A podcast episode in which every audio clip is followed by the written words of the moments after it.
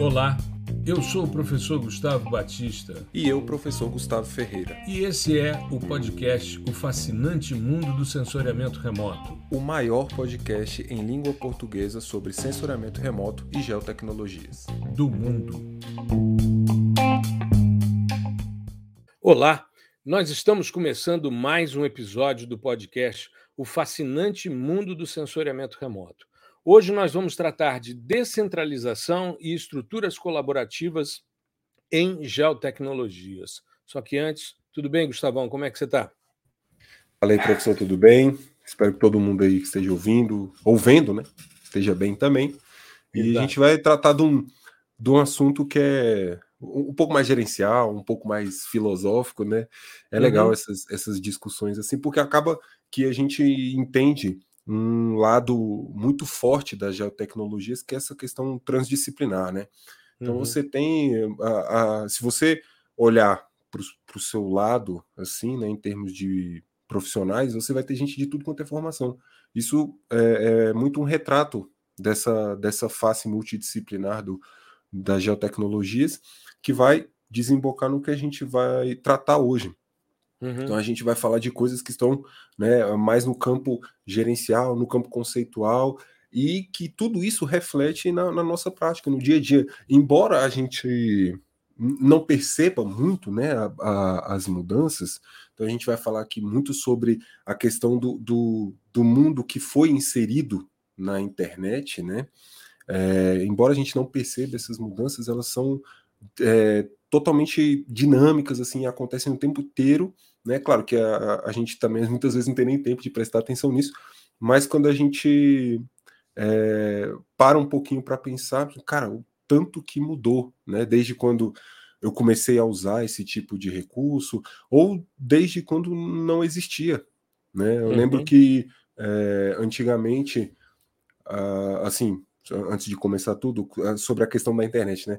Quando, quando começou a internet banda larga e tal, era assim, ah, eu vou para a internet para escapar um pouco da realidade, ver, assim, em termos de, né, descansar um pouco, rir, ver umas coisas engraçadas e tal. Hoje em dia é o contrário, eu vou, sair, eu vou escapar da internet e, e vou aqui para o mundo real que, né, por conta dessa popularização, acaba que, que tudo hoje é muito, né? É, você tem as coisas com uma magnitude, uma intensidade absurda, e a gente que está nessa zona de transição, assim, né? Porque tem, teve gente que nasceu, cresceu e morreu sem utilizar a internet, e tem uhum. gente que, que nasceu, cresceu e vai falecer só utilizando a internet. A gente não. A gente passou por um período sem internet e agora está utilizando aqui essa ferramenta, então é muito louco. Pra, eu acho que o nosso caso, né, e aí eu incluo nós dois aqui, é bem emblemático, né, porque a gente viveu os dois lados. Você é até mais do, do que eu viveu o outro Exato. lado, né? Que eu, eu fui, bom, já eu fui mexer com internet, eu já devia ter ali por volta dos 11, 12 anos por aí, né? Mas é, é muito louco você é, sair um pouco de, do seu universo e dar uma olhadinha para ver o tanto que as coisas mudaram e quais são as perspectivas futuras, né? Porque também não é só caos e baderna, mas tem muita coisa legal para a gente discutir e coisas que refletem no, o, no meio ambiente, né? Não só aqui tratando de geotecnologias, mas no ambiente como um todo e que vai refletir, é óbvio, na percepção e na vivência de toda a sociedade. Exato. Você é de uma geração é, que já nasceu na internet. Né? Se a gente for fazer aqui um, um relato, né, uma, uma, verificação dessa questão, é, a gente está vivendo a web 3.0 atualmente. Né? Existe tanto a web 3 como a web 3.0. Mas vamos falar um pouquinho sobre essa evolução. Quando a gente pensa nessa questão, uh, essa web 1.0, né, ela era uma web somente de leitura. É quando surge o e-mail, né, é quando, como uma forma de comunicação. Eu me lembro, porque foi no ano que eu casei, né, o primeiro site do mundo é do ano que você nasceu, 1991, que era um site que trazia instruções de como usar a internet, certo? Tem uma, algumas leituras na internet muito interessantes, uma delas do Fórum Mundial Internacional, aliás, do Fórum Econômico Mundial, melhor dizendo, e eles fazem essa análise. A web 2.0 é a web das redes sociais. Aí nós já estamos falando de 2004. Orkut. Né? É, Orkut. E é interessante porque o público brasileiro ele migra rapidamente para as redes sociais. São os, os, segundos maiores usuários no mundo né, da maioria das redes, quando você vai avaliar isso.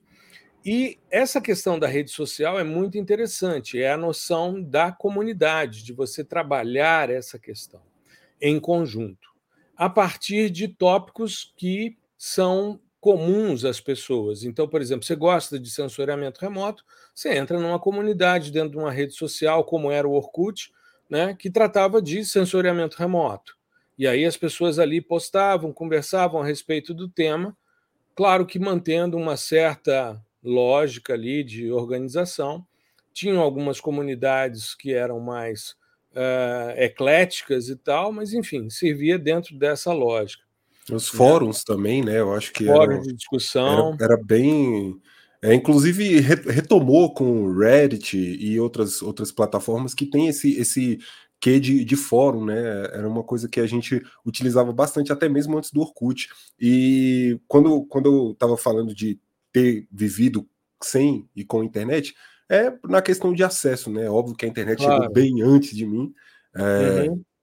Mas o acesso aqui para a gente era assim é, muito complicado. Eu lembro que é, um, um, um, computador que chamava de microcomputador, era um puta de um trambolho gigantesco, branco, né? Só tinha branco. Era assim, coisa de dois mil reais e o salário mínimo era cento e pouco, né? 130 reais. Então, cara, 10, 20 vezes o salário mínimo. Então era, era proibitivo né, a, a tecnologia. Então, o meu acesso foi é, da transição da 1 para 2. Né? Uhum. Né? Então eu peguei muito fórum. Como eu gostava de computação, tinha o, o fórum é, mais para o pessoal, não de programação, mas era muito porque é, a gente gostava de customizar o PC, né? E dar uma, uma mexida ali. Então tinha o pessoal do clube do hardware, que eu acho que deve existir até hoje esse negócio. Eu me que, lembro, me lembro que, cara, eu entrava lá para fazer, tentar fazer overclock, sabe, do processador, tipo, meu processador era horrível, né? Aí você, não, quero rodar o joguinho e tal, vamos botar para moer. mais turbinado, né? É, bom para queimar. Isso era ótimo para queimar, né? Uma criança de 13 anos mexendo com uma coisa dessa. É. Mas eu entrava muito nesses de, de, de computação, né? Tinha também a, as, já assim, um, um ensaio do que seriam os blogs, né? Uma página de, um, de uma pessoa e tal, mas o que... Eu tive, eu tive, nos um anos blog... 90 eu tive blog para ensino, uhum. eu tive, e mantive até, até a minha, a minha volta para o UNB, isso em 2009, um pouco antes, mas no início dos anos 2000 eu tinha blog para para fazer para cada disciplina minha eu criava uma página ali eu postava alguns textos e pedia que os alunos lessem se manifestassem aquilo compunha a, a nota dos caras uhum. né mas é, não, uma... era, uma, era, uma, ferramenta formidável assim para a época né? Era absurdo. Eu, eu, eu, também acessava alguns assim pra, sempre para essa área de, de, de, computação e tal. Até, até então 12, 13 anos eu ainda não tinha esse interesse pelas ciências da Terra, né?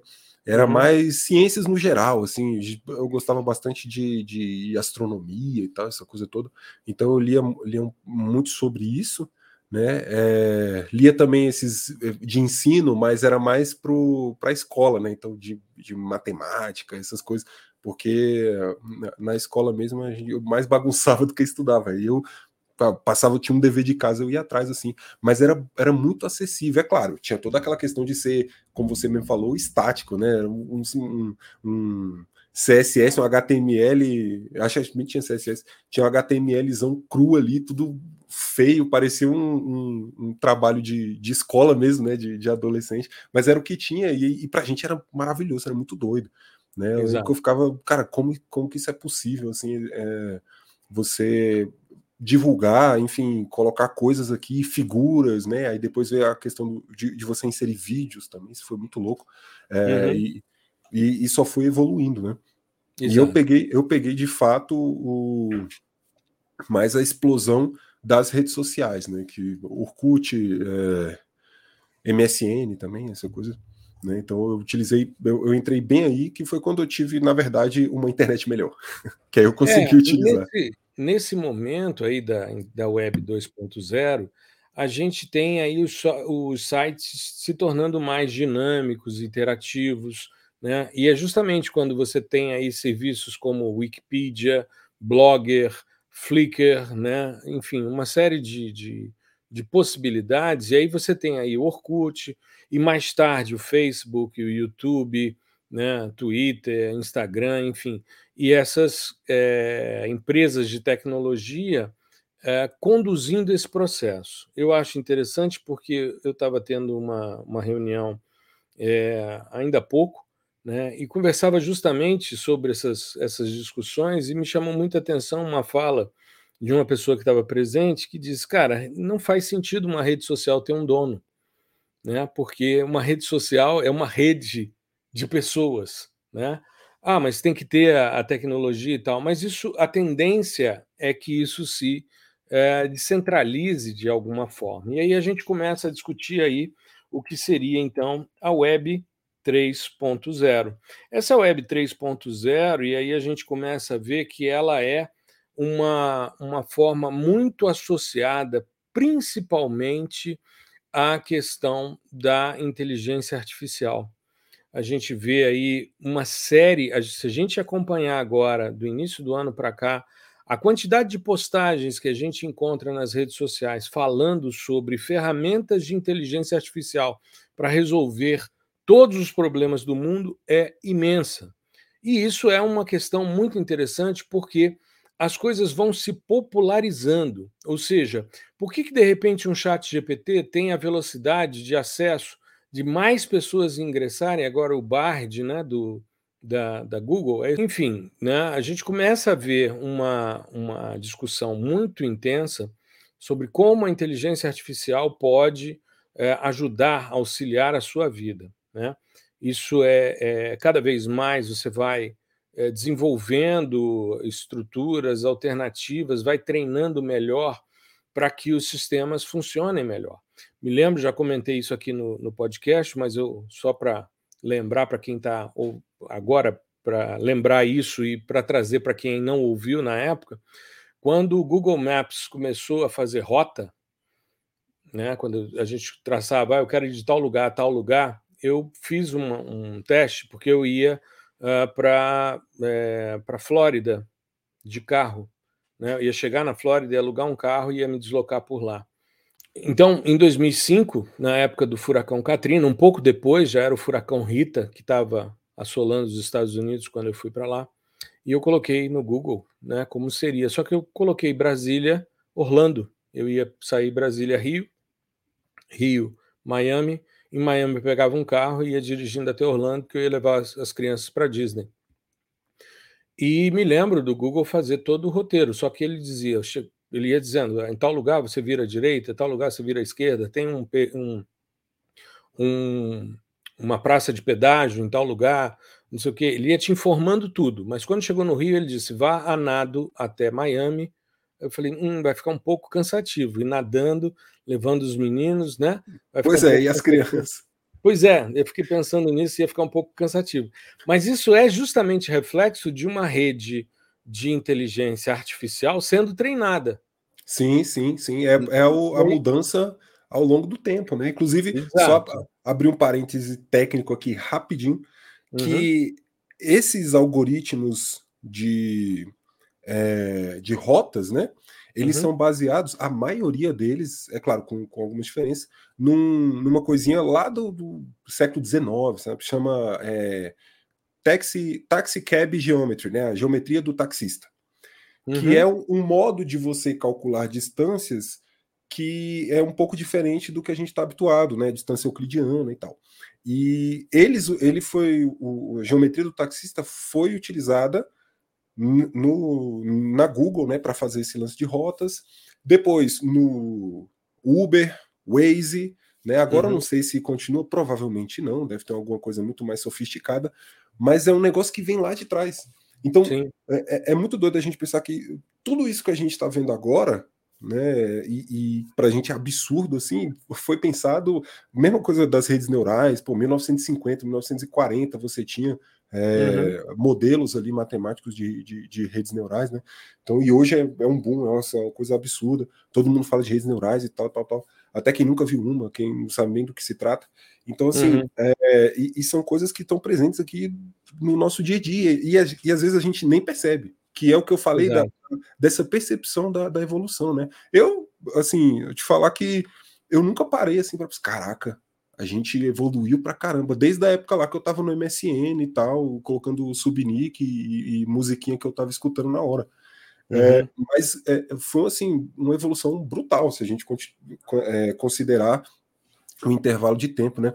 E tudo isso com as bases que foram traçadas lá atrás. Então você pega pô, a teoria da comunicação, né? É, entropia de Shannon e tal, essa coisa toda que veio de muito muito antes, e agora que a gente está conseguindo é, não só aplicar, mas disseminar. Eu acho que o mais uhum. legal é isso. É, é, essa disseminação de conteúdo, o acesso né, das pessoas. É, é, claro que a gente ainda fala, é, representa uma bolha, né? Existem pessoas que não têm acesso ainda, mas que comparado com os anos 2000, por exemplo, é assim, é, é, um abismo, né? Hoje em dia, cara, a maioria da população tem um, um, smartphone e tal, tá tudo ali, inclusive tem rede neural, é, algoritmo de rede neural rodando ali e tal. Você tem celular com placa de vídeo, né? Um, um tudo uhum.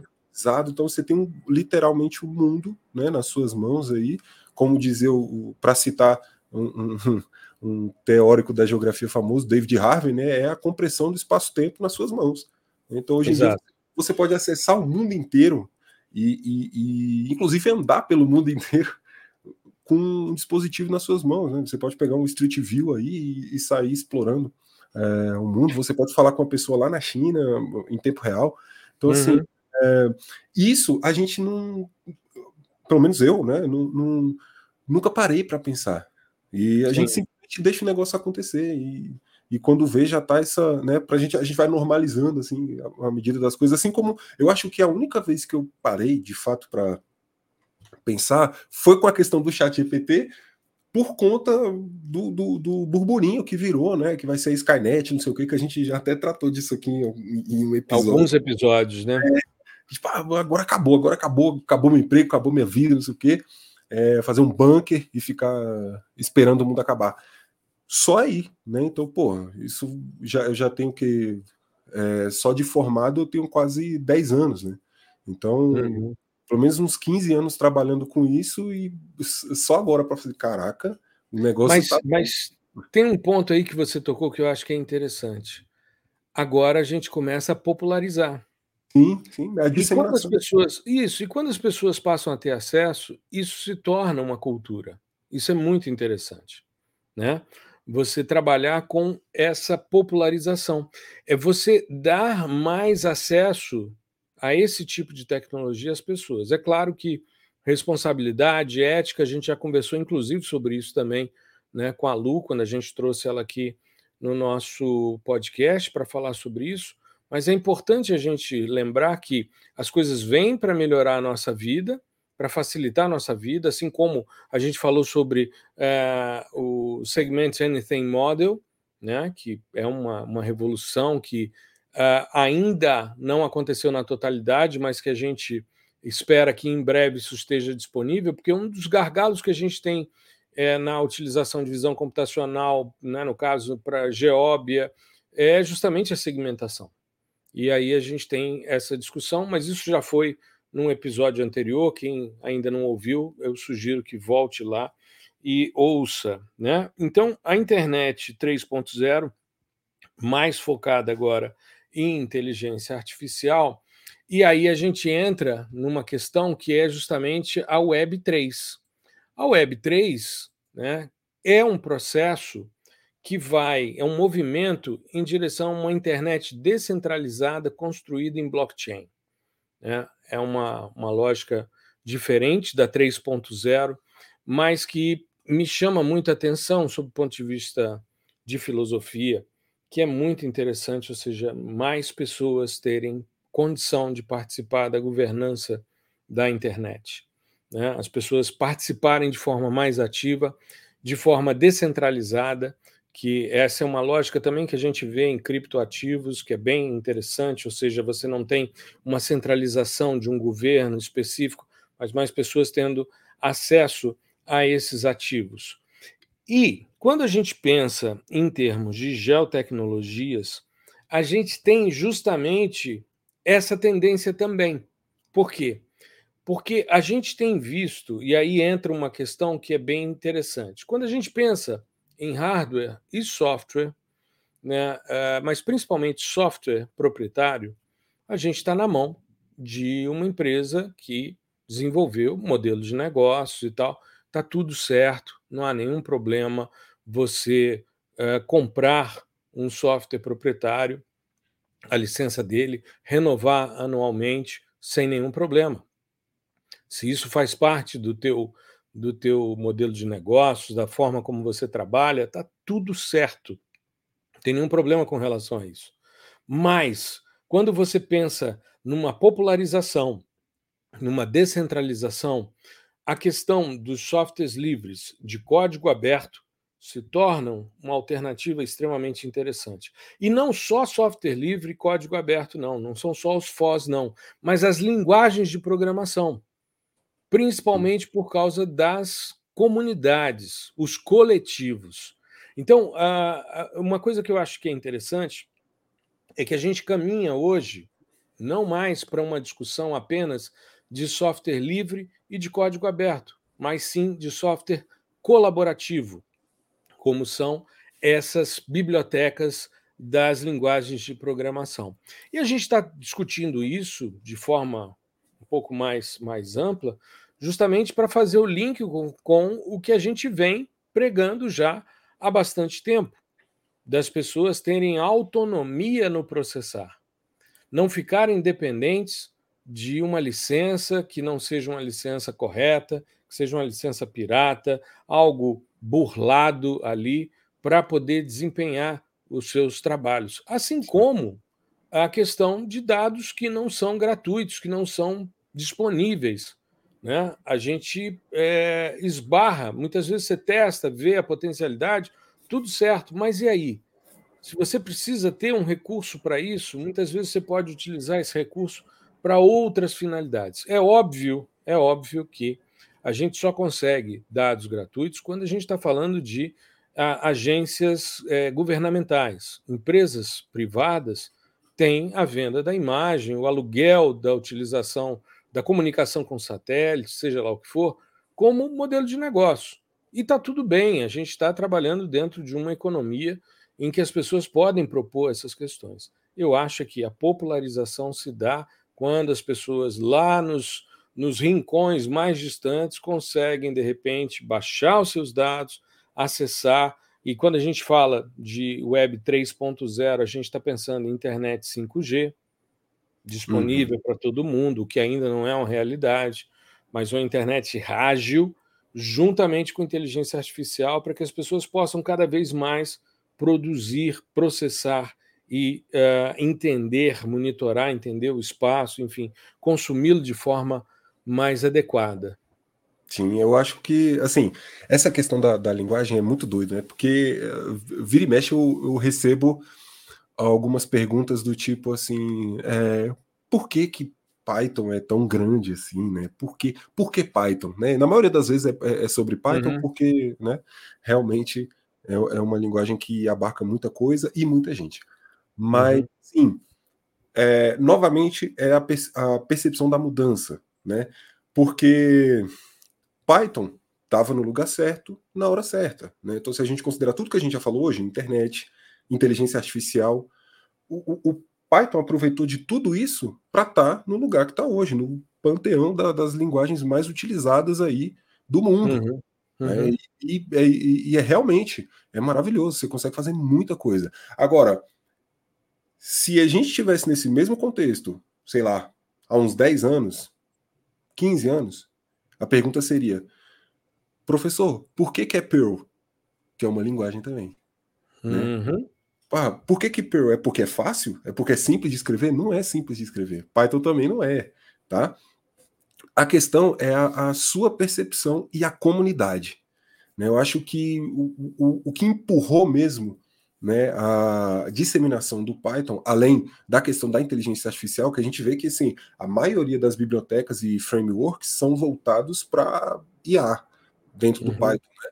É muito mais do que no R, por exemplo, embora no R também tenha assim, uma componente muito forte de inteligência artificial.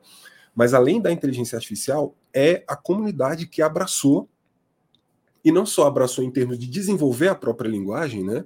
É, criar um corpo técnico ali que conseguisse atualizar e colocar, implementar cada vez mais novas features, mas da comunidade que ajuda o cara que está passando por um probleminha X, Y, ou que ele quer resolver alguma situação, está empacado, enfim, uhum. é, é, sobre essa comunidade no sentido mais amplo, né? É como quase como se fosse um, um, suporte ali, e isso é, é muito característico é, dessas linguagens, né? Python, R, JavaScript e tal.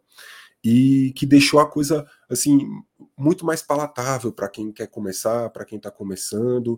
E o que a gente tenta passar em termos de divulgação, de criação de treinamentos, de capacitação, é que são linguagens fabulosas, né?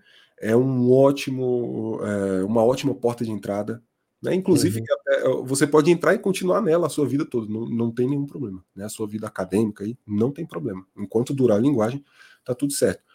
Mas que é só uma ferramenta. É importante que as pessoas entendam que é uma ferramenta. Uhum. Vai, da mesma forma, há 10, 15 anos era o Perl. Né? Poderia ser Fortran, poderia ser Ruby, que são é, é, linguagens um pouco mais parecidas ali em termos de contexto. É, o MATLAB, por exemplo, se não fosse pago, né? É, então, assim, a ideia é que você se aproprie do que aquela linguagem pode te trazer em termos de solução. Então, uhum. como que eu implemento uma solução X usando a linguagem Y? Nesse meio, entre a solução e a linguagem, tem a lógica né? E é aí que entra a sabedoria do cidadão. Então, o, o, o, Python é o que é hoje por conta da comunidade e tal e tal, mas ele não deixa de, de requerer, vamos dizer assim, o conhecimento da, da pessoa em termos de lógica de programação, de pensar em programação. Então, uhum. é, nessa linha que a gente sempre tenta atuar. É claro que quanto mais linguagens, melhor, né? Agora a gente vai oferecer uma capacitação em R, né? Daqui a alguns tempos em JavaScript, em é, Julia, né? À medida que, as coisas forem maturando, sem problemas. Mas aí, o cara que está dentro dessa, inserido na Web 3.0 e Web 3, né? Para os ouvintes aí, o Web 3 é, é, junto, é Web e o 3 junto, né? Para diferenciar. Uhum. Porque, não, é, qual a diferença de 3 para 3.0? Na programação tem diferença, tá? São tipos de dados diferentes.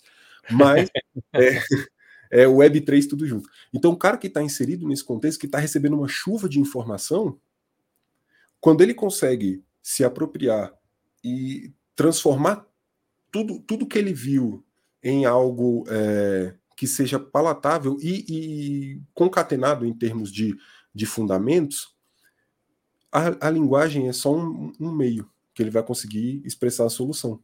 Uhum. Né? O, o, pensamento que, que é o importante. Então, assim, o, o cara tem que entender que no mundo de hoje, né, você vai é, conseguir implementar ferramentas poderosíssimas de inteligência artificial, é, deep learning, né? O cara, pô, ele, ele, ele consegue construir uma arquitetura de redes extremamente complexa com poucas linhas, né? Ah, eu escrevi e deu mil linhas. Cara, mil linhas é pouca para isso. Porque se você vê a, a linguagem mãe que foi construída, é, por exemplo, um, uma biblioteca, um TensorFlow da vida, né? Se eu não estou enganado, foi em C++. Se você vê essa mesma arquitetura em C++, você vai ter 3, 4, 5 mil linhas. Né? Uhum. Né? Então, assim, você consegue, com uma simplicidade muito grande, reproduzir e implementar modelos extremamente robustos, que é o que todo mundo faz. E, e são esses modelos que vão gerar valor né, lá no, no, na ponta, seja valor é, em termos social, né, ou valor mesmo financeiro para as empresas. Hoje em dia, toda empresa média, grande, ela utiliza esses fluxos de, de inteligência artificial no, no, no, seu dia a dia ali. Em Python, em R, em JavaScript, todo mundo, todo mundo já é normal. Já é normal. Em qualquer operação, né? Se, se você, por exemplo, tratar de uma empresa de gel, então, aí que vai ter mesmo. Tá? Então, uhum. todos os produtos eles estão é, agregando essa, essa parte da inteligência artificial nas suas soluções. E isso tem dado muito certo. Não é vídeo chat GPT. Por que, que o chat GPT está aí, né? E alcançou zilhões de usuários em não sei quanto tempo e tem e está aí até hoje estável. Você entra agora e você consegue utilizar. Porque tem um, um, um modelo de negócios ali, né? É, existe um valor agregado ali. Né? E tem a então facilidade do uso. Eu bato Exatamente. Tecla, ou seja, e... você vai entrar, vai fazer o seu registro, você vai fazer a pergunta e ele vai te responder sim. dentro do que, que, ele. Sim, sim, e que faz parte é. de, de toda essa, é, essa questão da Web3 e Web 3.0.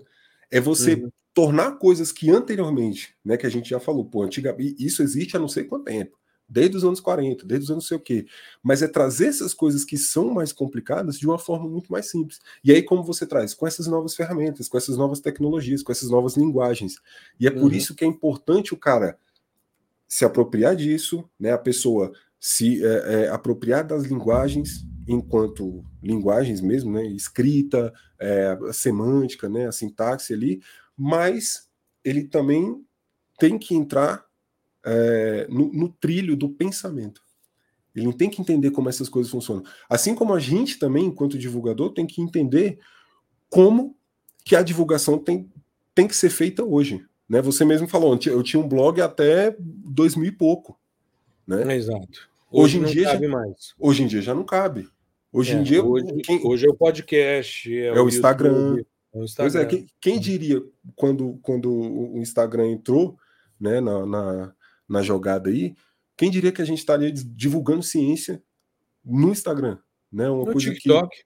Pois é. TikTok. é. Para mim TikTok. é mais emblemático. Pois é. E não só a gente, né? Uma galera. Todo mundo junto. Exato. Criando uma rede onde todo mundo se apropria, onde todo mundo tem, pelo menos, a possibilidade de poder também divulgar e se apropriar de outros conteúdos, enfim, e poder gerar, né, agregar algum valor seja no, no, no, em termos local, locais ali, né, na sua, é, na, no seu pequeno ciclo, ou em termos globais também. Exato, exato. E é interessante porque cada vez mais essas coisas vão se ampliando. Eu vejo, por exemplo, hoje a potência que é o QGIS. Se você pensar 10, 15 anos atrás, não era. Não era, né? E hoje você tem isso graças a quê?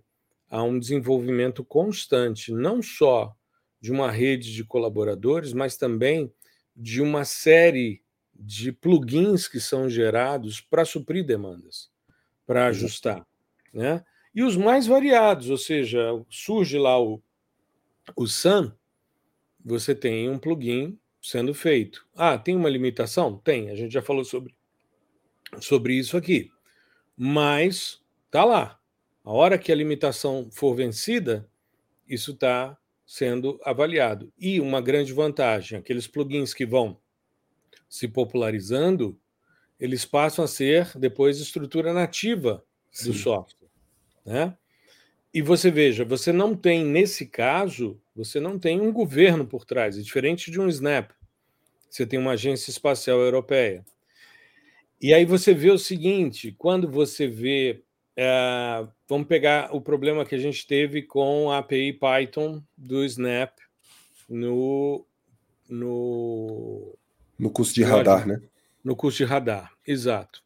Eu acho que é interessante a gente discutir um pouquinho isso, né? Porque sim, você sim. foi atrás e aí os caras disseram: bom, a nossa prioridade é interface gráfica.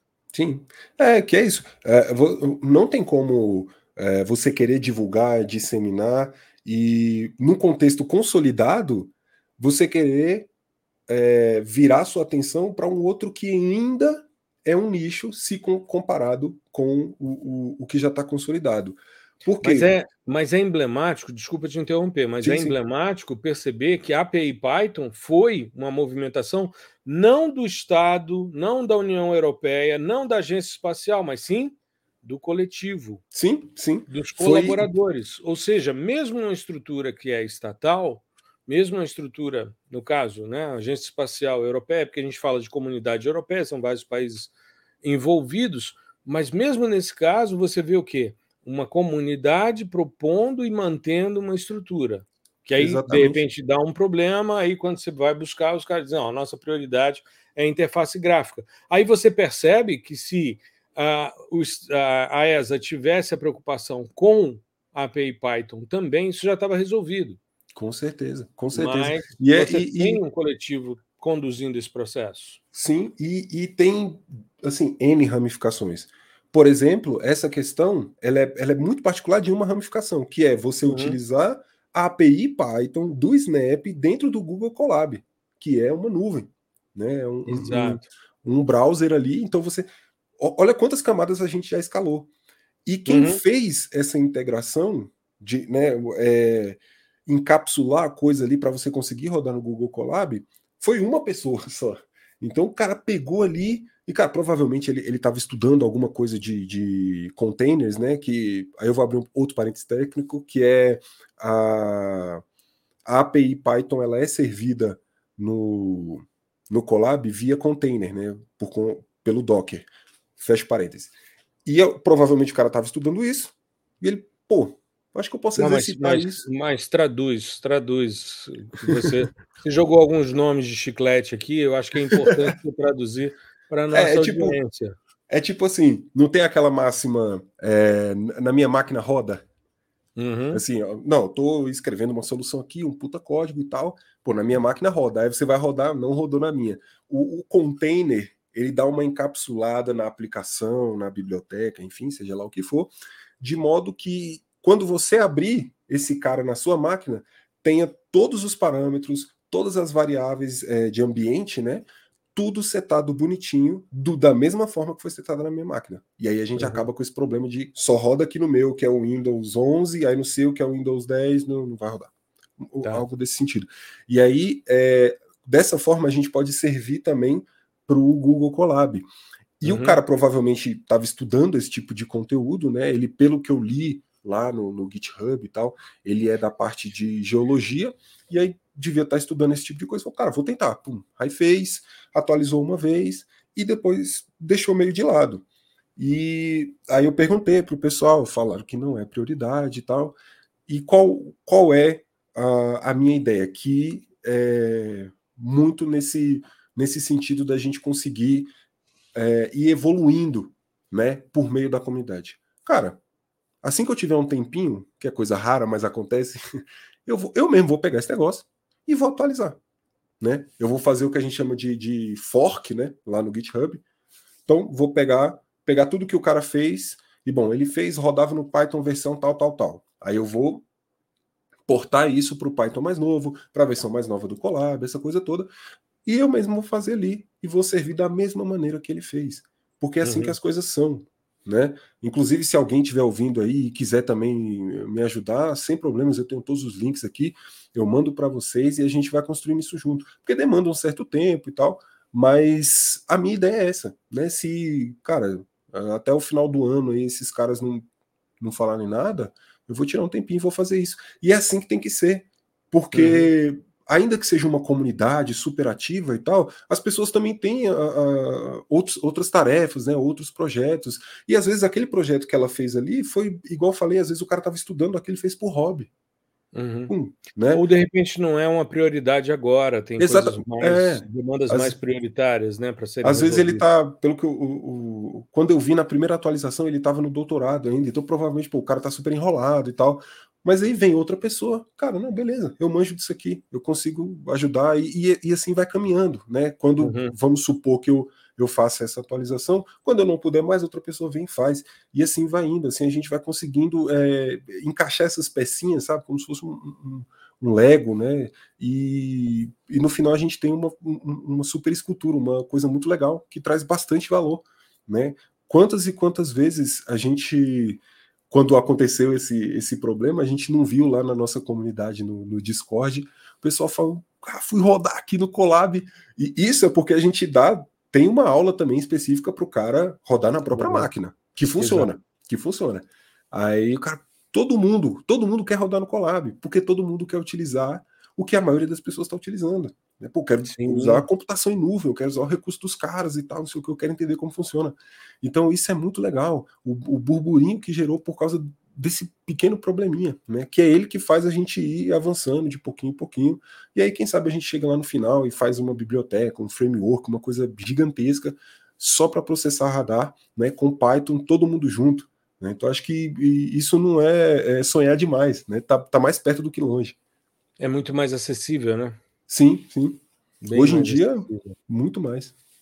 Pois é, eu vejo isso como um avanço para que a gente tenha. Eu, eu percebo sempre, é, o nosso podcast está em 48 países além do Brasil. Né?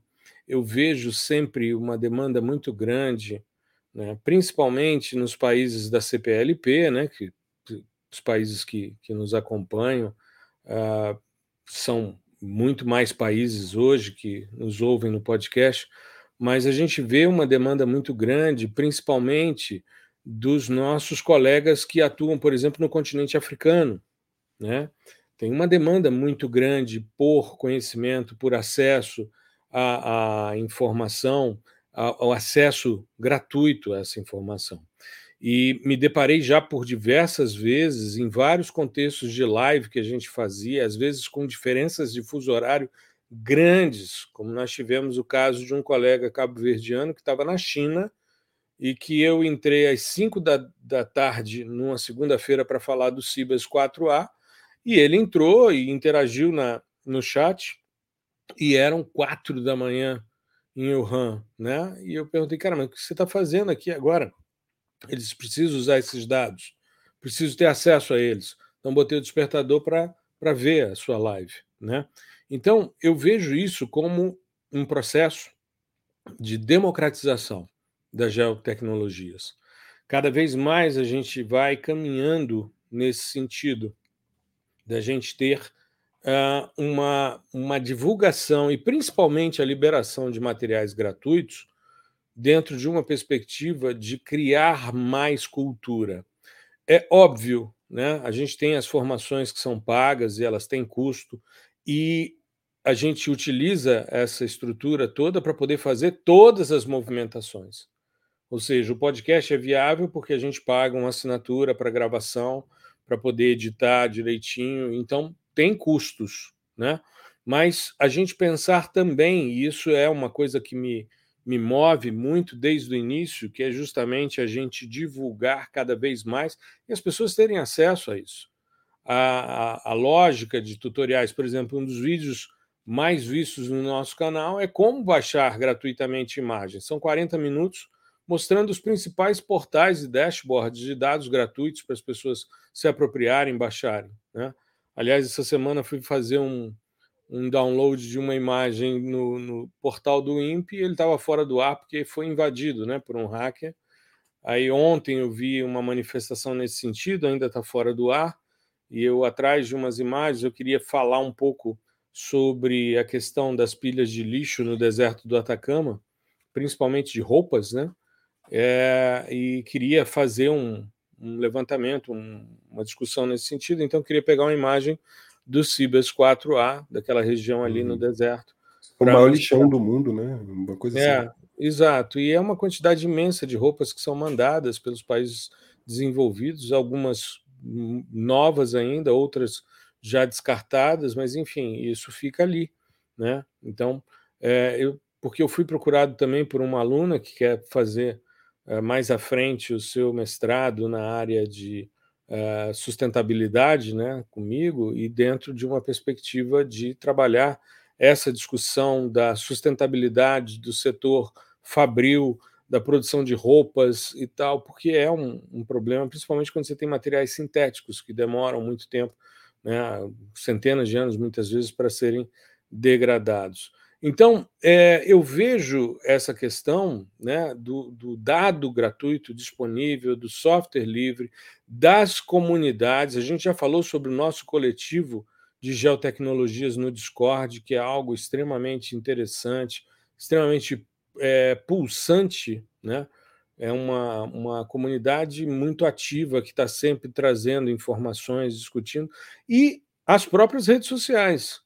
Né? Eu vejo pelas caixas de mensagens que você coloca lá, caixas de texto de perguntas no Instagram, as pessoas respondendo, as pessoas nos procurando também no, no direct para tirar dúvidas, para conversar, né? E, e, a quantidade de retorno que a gente teve também no simpósio de pessoas que tiveram é, facilidade de desenvolver os seus TCCs, suas dissertações. Eu mesmo outro dia participei de uma banca é, à distância na Universidade Nova de Lisboa, que é justamente um reflexo de uma live que a gente tinha feito sobre verificação de acurácia de classificação usando a Katama, que é um plugin do QGIS, né, desenvolvido por um grupo aqui na América Latina de é, verificação com muita eficiência. Então, esse tipo de coisa é, vai muito ao encontro dessa lógica da Web3, de uma descentralização. Claro que a gente não está falando aí de estruturas de blockchain, nem de criptos ativos, né? mas a gente está falando sobre uma descentralização e mais pessoas tendo acesso, mais pessoas se apropriando, mais pessoas uh, se envolvendo. É claro que, como a gente vem batendo já há bastante tempo, é necessário uma formação uh, teórica. É importante essa discussão e por isso a gente faz eh, nos nossos eventos sempre discussões que envolvam teorias para que as pessoas possam começar a entender as coisas, né? para não acharem que sabem, porque muitos é, não sabem.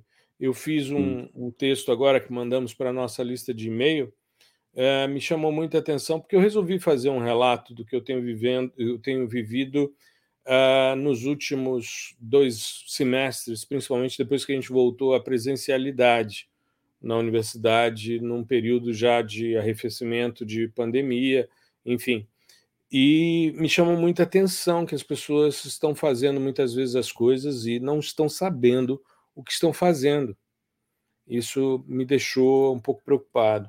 É claro que é, é importante a gente sempre frisar a necessidade do estudo, mas eu acho que essa dinâmica de redes sociais e principalmente essa, essa análise desse mundo uh, instagramável, digamos assim, é, faz com que as pessoas queiram coisas mais rápidas, mais é, sabe, mais imediatistas e pô, você precisa de horas de cadeira, sentado, estudando para você se apropriar, sabe? Isso é, é, essa é uma discussão bem delicada, na verdade, que eu acho que caberia até um outro episódio, que é discutir até mesmo o comportamento do público, não só de, de, de geotecnologias aqui, mas quem consome conteúdo vindo, né, conteúdo mais acadêmico é, ou mais profissional, né, para hum. aplicação no dia a dia. Porque, assim, o, o que acontece é, à medida com que a gente vai divulgando e o pessoal vai interagindo, a gente se sente estimulado a divulgar ainda mais. Sim. E cada vez mais, e cada vez mais, e cada vez mais, inclusive coisas muito mais complexas. Uhum. E o, o, o pessoal vai, o público vai se acostumando com aquilo, vai se acostumando com aquilo e acaba querendo mais, pedindo mais, pedindo mais, pedindo mais, e é sempre mais, eu quero mais e mais rápido, mais e mais rápido.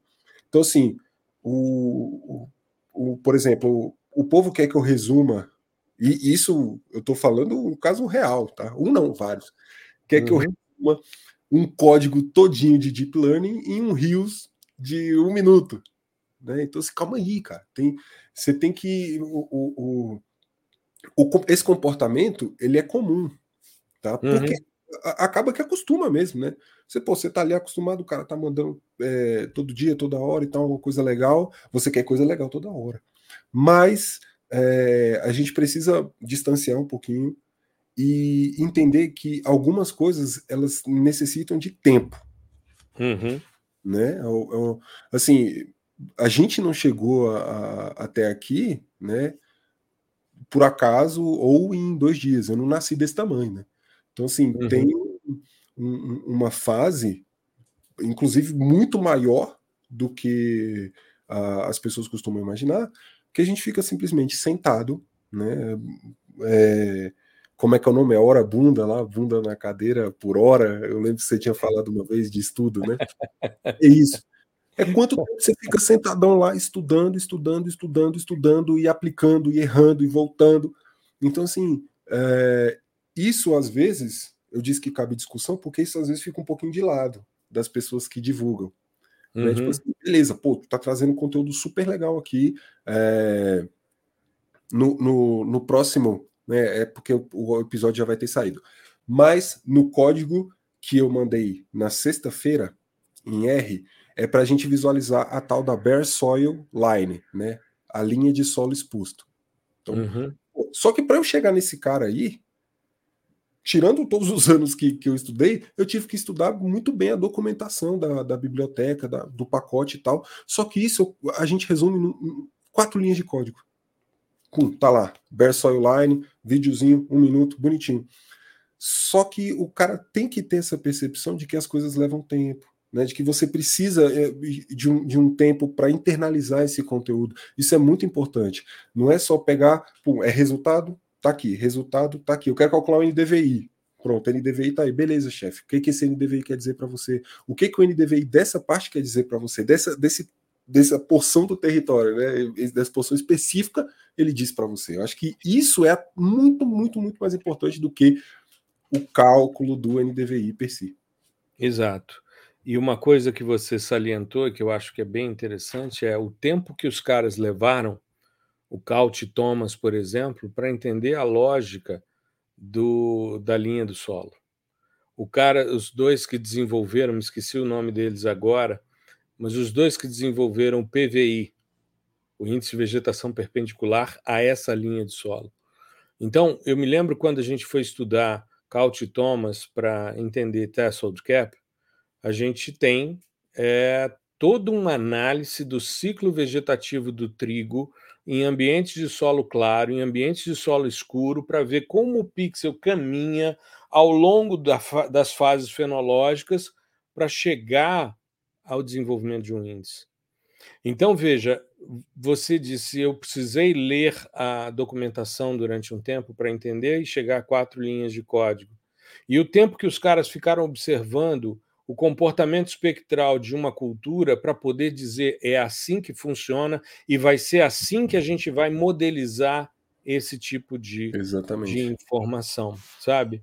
Então, eu vejo isso como um processo de construção e que me preocupa quando eu participo de uma reunião, como participei outro dia, com o pessoal da área de educação, e a, a pessoa que estava conduzindo a palestra disse: hoje o tempo de retenção que as pessoas têm assistindo o vídeo é de sete minutos. Eu falei, bom, mas eu, eu, porque a gente tem, não, a, a, gente sabe que depois de 20 minutos a pessoa já não presta mais atenção, então o ideal é que você tenha ali é, um vídeo, por exemplo, de aula, que ele não passe muito de 30 minutos. Porque provavelmente quando chegar em 20 a pessoa se perde, aí ela vai ter que voltar, assistir novamente. Hoje a discussão são vídeos de 15 minutos, porque o tempo de retenção é de 7.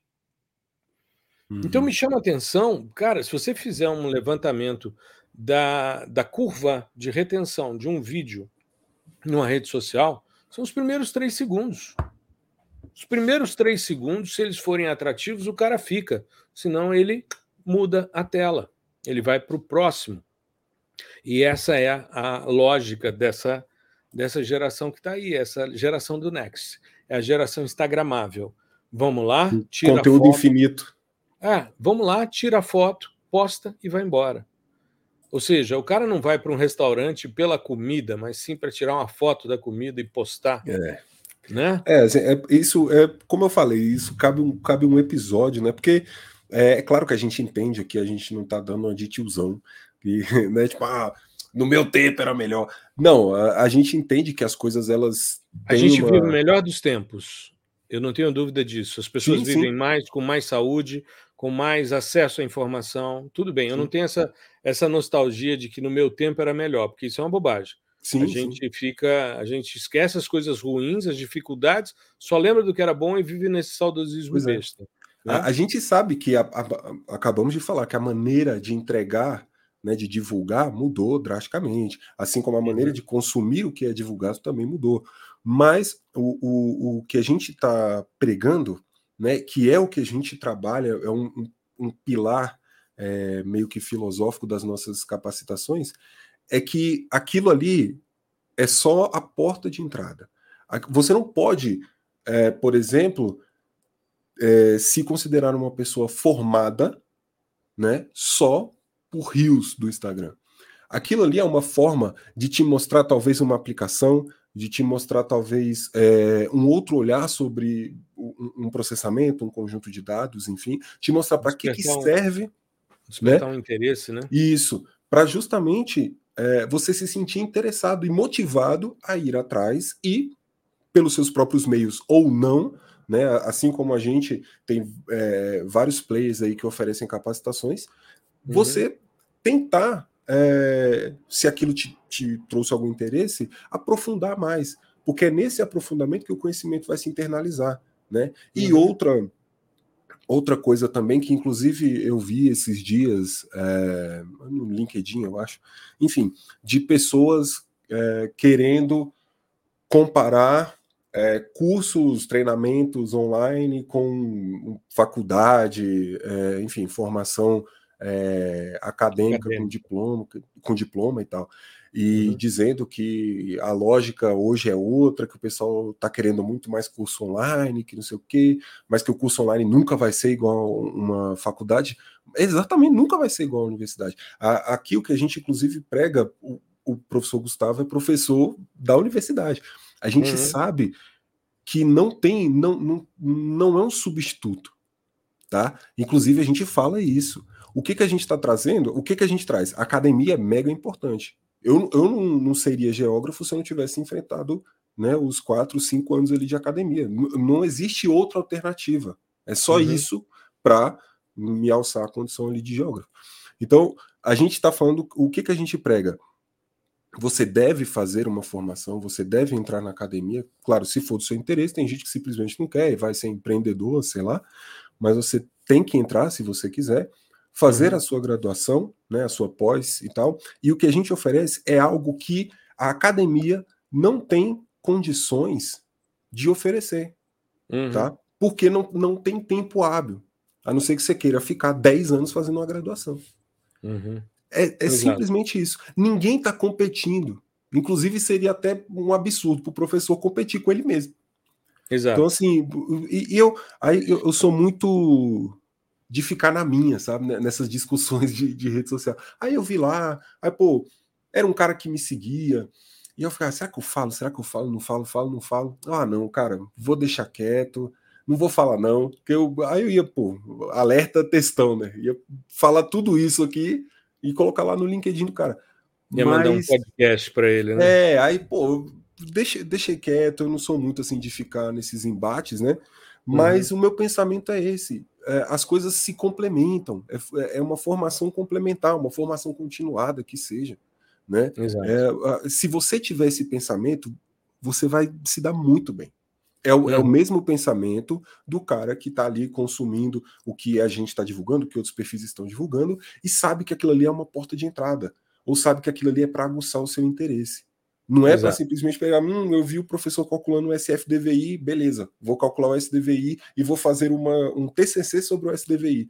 Aí você vai ver o TCC do cara, metodologia, SFDVI, o, o a expressão e acabou. Né? Exato, então, assim, é. não, não faz nenhum sentido. Você tem que entrar ali e se aprofundar o máximo possível. É só assim que você vai ser é, um bom profissional, é, um bom acadêmico, né? E só assim que você vai sobreviver na web 3.0 e na web 3 e nesse mundo de inteligência artificial para tudo quanto é lado e muita coisa acontecendo, fervilhando de novidade e, e coisas boas e coisas não tão boas assim também. Maravilha, maravilha. Eu vou aproveitar que a gente está é, aqui né, falando sobre é, formação e fazer um convite à nossa audiência. É, a gente mudou em relação à semana passada o link. Eu pedi que fizesse um link mais simples aqui para o podcast, para a gente poder falar e as pessoas poderem procurar, porque muitas vezes o cara está ouvindo isso e quer anotar. Então, a gente, no dia 16 de agosto, agora, às 19 horas, a gente vai fazer um evento, primeiros passos em sensoriamento remoto, cujo link é geosensor.com.br barra evento. Então, só isso, de forma simples, para você se inscrever. Será um evento gratuito, com emissão de certificado, um dia só, e nós vamos lançar nesse evento a formação Fundamento de Sensoriamento Remoto. Nós montamos uma, uma formação introdutória que aborda os três grandes domínios do sensoriamento remoto, a parte de fundamentos teóricos, a parte de interpretação, que é dada no mesmo módulo, e depois a parte de processamento, que a gente vai em duas linhas dentro da lógica do episódio de hoje, a lógica das dos softwares colaborativos, das linguagens colaborativas. Então a gente vai tanto mostrar as, os processamentos mais usuais do mercado, se você souber, você resolve boa parte do que vai ser demandado. São processamentos simples, mas que vão até os índices espectrais, né? E nós vamos abordar isso também em linguagem de programação R.